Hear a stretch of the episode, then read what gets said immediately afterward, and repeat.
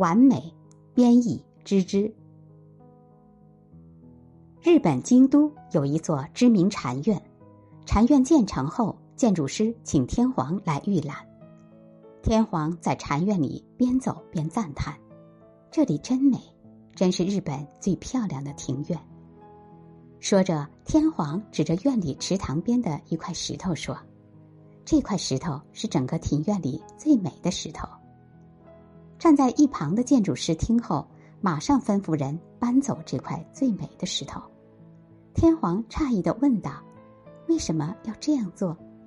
建筑师恭敬的回答：“陛下，如果庭院里有一样东西特别显眼，就会破坏周围的和谐。我把它搬走。”这里就完美无瑕了。